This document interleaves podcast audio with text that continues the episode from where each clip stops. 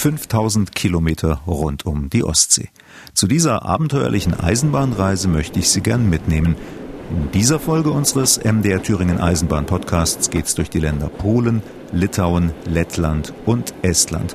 Das nächste Mal dann weiter nach Russland, Finnland, Schweden und Dänemark. Mein Name ist Markus Wetterauer, also einsteigen bitte. Und los geht's.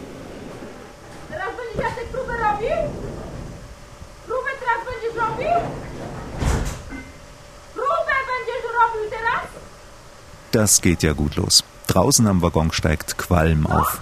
Vorhin bei Görlitz ging es über die deutsch-polnische Grenze. Und jetzt, keine zwei Stunden später, noch vor Breslau, steht der Zug schon wieder. Große Aufregung. Am letzten Bahnhof hatten sich die Bremsen nicht gelöst und sind heiß gelaufen. Und jetzt? Die Schaffnerin in unserem Waggon ruft ihrem Kollegen zu, dass er eine Bremsprobe machen soll. Ohne funktionierende Bremsen keine Zugfahrt. Aber es scheint alles in Ordnung zu sein und unsere Fahrt geht weiter nach Breslau und Warschau.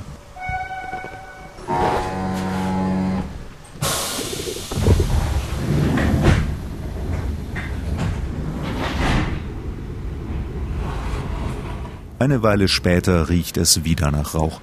Diesmal durchzieht der Geruch von abgebrannten Stoppelfeldern das Abteil. Und dann Wald. Wald, Wald. Polen hat gerade erst richtig begonnen und doch scheint es, als wären wir schon unendlich weit im Osten. Laubwald überwiegend, viele Birken, dazu Bahnhöfe ohne Orte, mitten im Wald. Ein kleines Stationsgebäude, von dem ein Weg zwischen die Bäume führt. Ab und zu steigt jemand ein oder aus, von der Arbeit oder mit zwei vollen Einkaufstüten, geht den Bahnsteig entlang und verschwindet im Wald. Na torze pierwszym przy peronie trzecim stoją dwa składy pociągów. Przesyłki konduktorskie przyjmuje kierownik pociągu w pierwszym wagonie. 15.12 Uhr. Abfahrt Warschau Hauptbahnhof.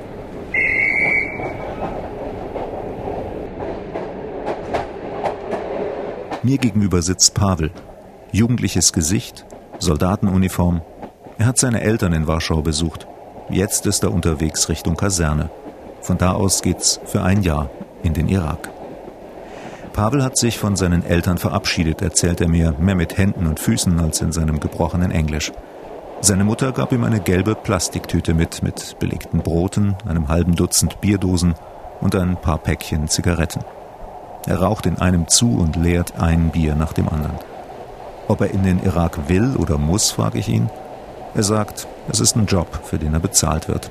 Er sei ja nun mal Soldat und Polen habe eben Truppen im Irak. Pavel ist 23 Jahre alt und nur einmal verliert er ganz kurz seine Coolness. Das ist in dem Moment, als er erzählt, dass vor ein paar Tagen ein polnischer Soldat im Irak erschossen wurde. Mit einem Zischen öffnet er die nächste Dose. Nach zweieinhalb Stunden sind wir in Białystok. Fünf leere Bierdosen liegen entlang der Gleise. Es ist ein bisschen umständlich, mit dem Zug von Polen nach Litauen zu fahren. Entweder fährt man durch Weißrussland, dafür muss man sich dann ein Transitvisum organisieren, oder man wählt wie ich den Umweg über die beiden kleinen Städte Suwałki und Szesztokai. Dafür wurde vor einigen Jahren extra der Grenzbahnhof Moskawa zwischen den beiden Orten wieder in Betrieb genommen und die Grenze geöffnet. Auf dieser Strecke gibt es zwar nur eine halbwegs vernünftige Verbindung am Tag, und ich muss auch ein paar Mal umsteigen. Dafür spare ich mir das lästige Prozedere an den weißrussischen Grenzen. Von Szesztokai geht es dann über Kaunas weiter in die litauische Hauptstadt Vilnius. Hier in Vilnius gibt es ein Museum für Besatzung und Freiheitskampf, das ich mir anschaue. Das Museum ist ein stattliches Gebäude mitten in der Stadt. Weiße Säulen schmücken Türen und Fenster an der breiten Front. Und wie in einem Brennglas dokumentiert seine 100-jährige Geschichte die Geschichte Litauens im 20. Jahrhundert.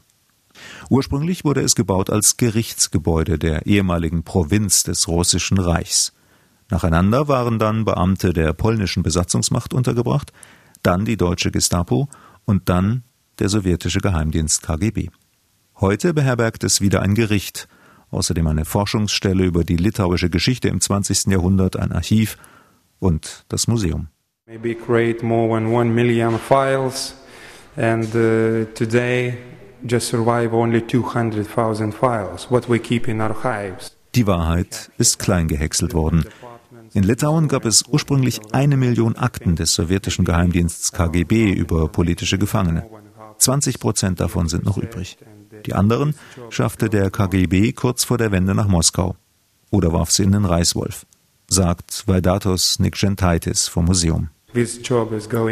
100.000 Akten haben sie inzwischen durchgearbeitet und jede bringt etwas Neues ans Tageslicht über den Umgang mit den unliebsamen Regimegegnern hier in den Zeiten, als Litauen zur Sowjetunion gehörte. Die Suche nach der Wahrheit ist schwierig, sagt Nikschentaitis. Moskau zeigt wenig Interesse, die beiseite geschafften Akten wieder nach Litauen zurückzuschicken. Und viele der erhaltenen Dokumente sind gefälscht, um Dinge zu verschleiern. Wir können nicht sagen, wir haben die Wahrheit, erklärt er, aber sie entdecken jedes Jahr Neues und so kommen sie der Wahrheit wieder einen Schritt näher. Ein weiteres Problem, das Interesse an der eigenen Vergangenheit scheint bei den Landsleuten von Vaidotas Nikgentaitis manchmal gering. 50 uh, uh, Jahre lang gab es das System mit den Verfolgungen.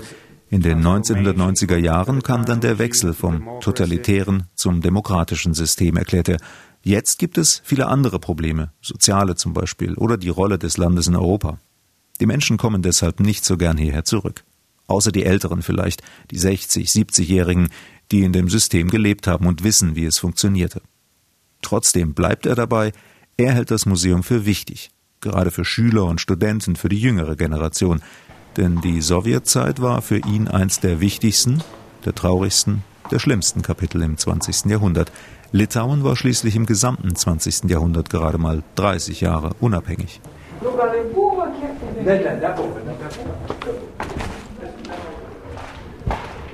Nikschentaitis führt die Besucher durch die Räume, die Zellen, die Befragungsräume, die Stuben der Wachleute, die Gummizelle mit ihren schalldichten Wänden, aus denen die Schreie von Gefolterten nicht nach draußen dringen konnten.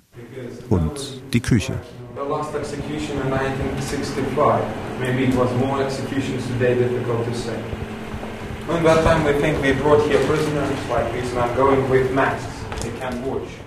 Küche steht zumindest auf dem Plan für das Gebäude.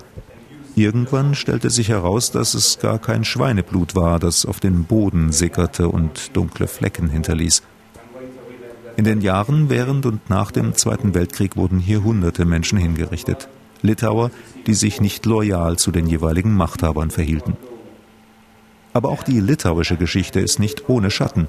Nicht so gern sprechen sie darüber, dass sich viele von ihnen vor der Sowjetzeit am Völkermord der Nazis an den Juden beteiligt haben oft in vorauseilendem Gehorsam. Diese Zeit wird mittlerweile wenigstens in einem kleinen Raum im Museum dokumentiert.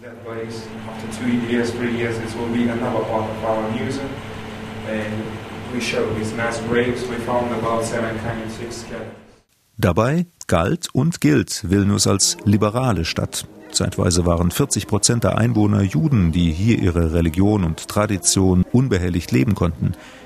Immer wieder haben sich Menschen aus verschiedenen Ecken Europas hier niedergelassen. Diese Vielfalt ist heute noch zu spüren.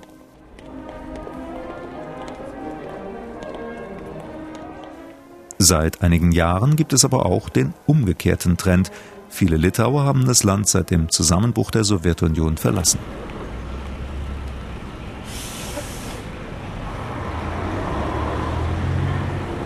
Auch Monika Krivitskaite hat solche Pläne.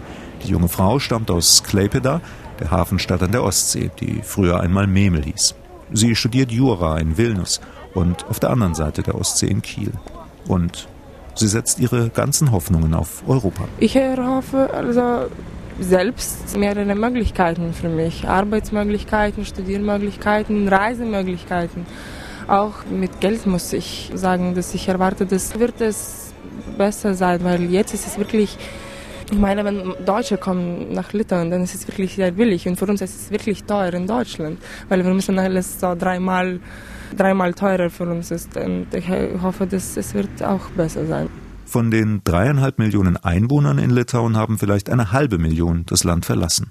Genaue Zahlen gibt es nicht. Deutschland, England, auch Spanien. In Spanien arbeiten ganz viele, haben ganz viele Schwarzarbeiter gearbeitet, litauische Schwarzarbeiter. Jetzt sind die nicht mehr Schwarzarbeiter, aber da gibt es noch ganz viele.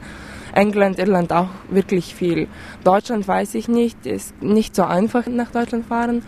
Auch es ist noch wirklich wichtig, es ist nicht EU, aber Russland. Es ist natürlich ein riesiges Land und wir haben da Sachen mit Öl und, und so weiter und so fort. Also es ist noch wichtig. Dagegen hält sich die Zusammenarbeit mit den Nachbarländern Lettland und Estland in Grenzen, sagt Monika Krewitzkeit. Nicht so viel. Zum Beispiel mit Lettland und Estland.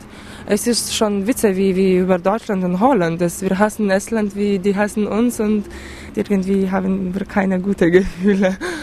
Alle diese baltischen Städte natürlich versuchen für sich was zu machen, also was verkaufen oder irgendwelche Wirtschaftsmöglichkeiten mit anderen Städten. Natürlich exportieren wir auch, wir haben ganz viele Konfitüre aus Lettland, die haben ganz viele Süßigkeiten aus Litauen, man kann das finden schon. Also schon gibt es was, aber nicht so viel. Das heißt, das Bild, das man in Deutschland hat, die drei baltischen Länder, stimmt so nicht. Es war so. Ich glaube, in, in frühen 90er, wenn wir waren schon so, so jung und nicht sicher.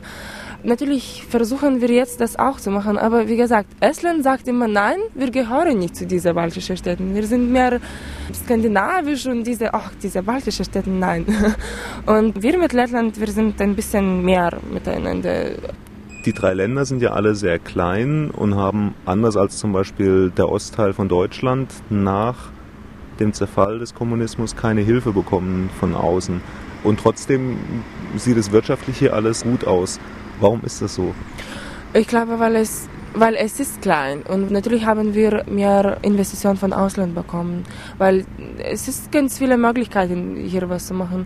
Da gab es auch Möglichkeiten früh 90er auch ganz viel und ganz billig kaufen. Ich glaube, das haben ganz viele Leute auch gemacht. Nachher haben wir auch irgendwelche Veränderungen in Verfassung gemacht, als Ausländer auch Grundstücke kaufen. Das hat auch ganz viel geändert und deshalb, weil viele ausländische Investitionen sind hier. Ich glaube deshalb. Die neue Freiheit, auch die bessere Wirtschaftslage haben allerdings dazu geführt, dass beim Reisen immer mehr Menschen im Land aufs Auto umgestiegen sind. Litauer, die reisen mit Auto. Man kann fast keine, keine Fahrräder zum Beispiel sehen. Hier gibt es das nicht. Jeder Litauer hat Auto und die machen ganz viel mit Auto, obwohl Benzin ist wirklich, wirklich teuer hier. Für unsere, also was wir da verdienen, ist wirklich viel. Aber die machen das trotzdem mit Auto und mit Bus. Eisenbahn ist nicht so gut noch und viel langsamer noch. Und man kann nach Vilnius in drei Stunden mit Auto, vier Stunden mit Bus, dann fünf Stunden braucht man mit Schnellzug und acht Stunden mit einfachem Nachtzug. Also es ist wirklich lang. Und wenn man will, zum Beispiel ganz schnell nach Vilnius, dann, dann geht es nicht mit Zug. Aber es ist billig, also deshalb kann man schon das machen. Und bequem? Ich finde schon diese Schnellzüge, zum Beispiel Kleber der Vilnius, ich finde das wirklich, wirklich bequem. Nicht nur bequem, sondern auch wesentlich schneller sollen die Züge in den baltischen Ländern künftig fahren.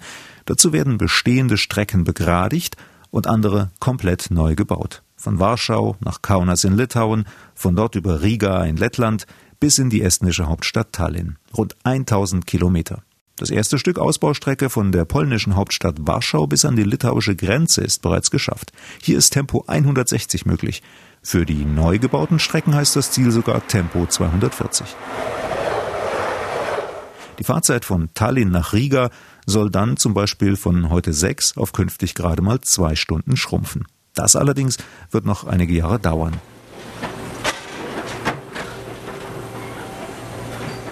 Rail Baltica heißt das ganze Projekt. Politiker schmiedeten die ersten Pläne dafür schon Anfang der 90er Jahre. Fertig sein sollte die schnelle Schiene 2015. Daraus ist nichts geworden, unter anderem wegen der Befindlichkeiten der beteiligten Länder. So waren die Litauer sauer, weil ihre Hauptstadt Vilnius rechts liegen gelassen wird. Jetzt soll es immerhin eine Stichstrecke dorthin geben. Und wenn schon neu gebaut wird, dann auch gleich mit der europäischen Spurweite, denn in den baltischen Staaten liegen bisher immer noch Schienen in russischer Breitspur aus Sowjetzeiten. Sechs Milliarden Euro kostet das ganze Projekt, bei dem zum Beispiel auch der Hauptbahnhof in Riga gleich mit neu gebaut wird. Den Löwenanteil von viereinhalb Milliarden Euro schießt die Europäische Union zu, den Rest teilen sich die beteiligten Staaten. Und dann ist da noch der Tunnel unter der Ostsee. Er soll Tallinn mit der finnischen Hauptstadt Helsinki verbinden und würde folgerichtig den schönen Namen Talsinki tragen. Um die beiden Städte miteinander zu verbinden, müsste er je nach Verlauf mindestens 50 Kilometer lang sein. Damit wäre er der längste Unterwassertunnel weltweit. Geologen untersuchen dafür zurzeit den Untergrund auf dem Meeresboden. Die chinesische Regierung hat sich schon mal bereit erklärt, für den Bau eines solchen Tunnels 15 Milliarden Euro beizusteuern. Er könnte dann Teil der neuen Seidenstraße sein, dieser Bahnverbindung zwischen dem fernen Osten und Europa, in die China zurzeit massiv investiert, um sich weitere Märkte zu erschließen. Von Litauen führt mich meine Reise rund um die Ostsee jetzt weiter nach Lettland. Start für diesen Abschnitt ist in Klaipeda an der Ostsee. Dann geht es über Šiauliai und Jelgava bis in die lettische Hauptstadt Riga, in die Metropole des Baltikums. 700.000 Menschen leben hier, im Großraum Riga sogar eine Million. Das ist fast die Hälfte aller Einwohner Lettlands. Güterzüge dominieren das Bild auf den Schienen. Sie verbinden die Häfen von Riga, Ventspils und Liepaja mit dem lettischen Hinterland und vor allem mit Russland. Zwei Drittel aller Güter werden in Lettland mit Zügen befördert. Das ist so viel wie in keinem anderen Land in Europa. Der riesige Hafen ist Umschlagplatz für Waren über die Ostsee. Damit knüpft Riga an seine alte Tradition als Hansestadt an. Im Stadtzentrum ist der Wohlstand überall zu spüren. Wunderbar restaurierte alte Häuser, viele mit Jugendstilelementen verziert. Werbeplakate und Leuchtreklamen verbreiten ihre Konsumbotschaften. Ruth Grahl, Frau des Pfarrers in der evangelischen Kirche von Riga, bestätigt den ersten Eindruck.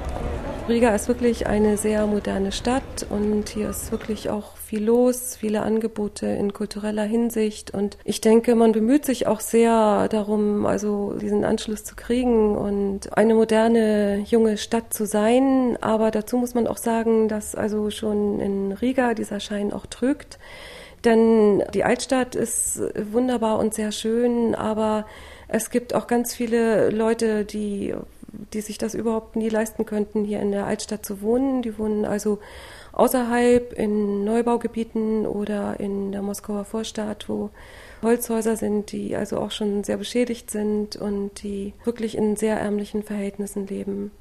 Die Rentner, finde ich, sind besonders schlimm dran. Die Renten sind sehr niedrig und dafür eine Mietwohnung zu kriegen, ist schon schwierig. In Zahlen heißt das, das Monatsgehalt liegt im Schnitt bei rund 1000 Euro. Der Mindestlohn beträgt gerade mal 3,70 Euro. Die durchschnittliche Rente ist nur ein Viertel so hoch wie in Deutschland, selbst wenn man die unterschiedliche Kaufkraft berücksichtigt. Das heißt, viele Rentner müssen sehen, wie sie über die Runden kommen. Man sieht ja auch viele Leute Blumen verkaufen oder auch viele, die auf der Straße betteln. Ich denke, dass viele Rentner noch eine Wohnung haben, wo sie noch eine Miete zahlen von alters her, die jetzt nicht so hoch ist. Aber wenn man jetzt eine Wohnung sucht, dann ist es wirklich äh, sehr, sehr schwer, für diesen Preis von 60 Latz eine Wohnung zu bekommen. Und die ist dann eben dementsprechend schlecht auch. Auch Armut also zwischen den Glitzerfassaden der Metropole.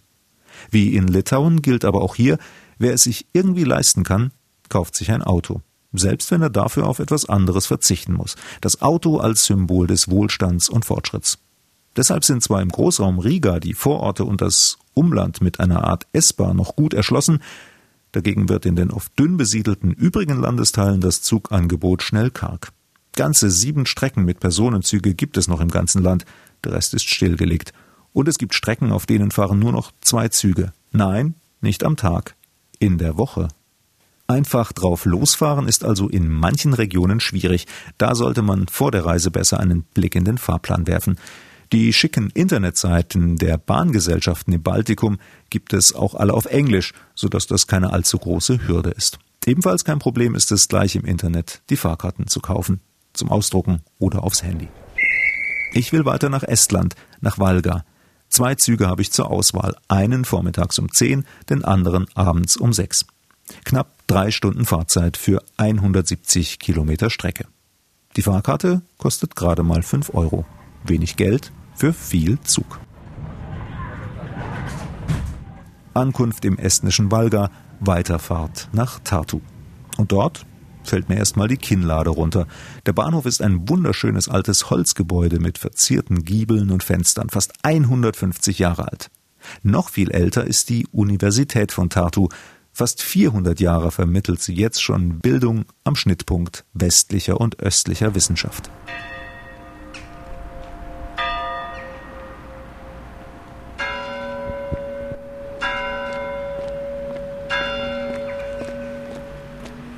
Zur Zeit der politischen Wende Anfang der 1990er Jahre gab es in Estland gerade mal eine Handvoll Universitäten.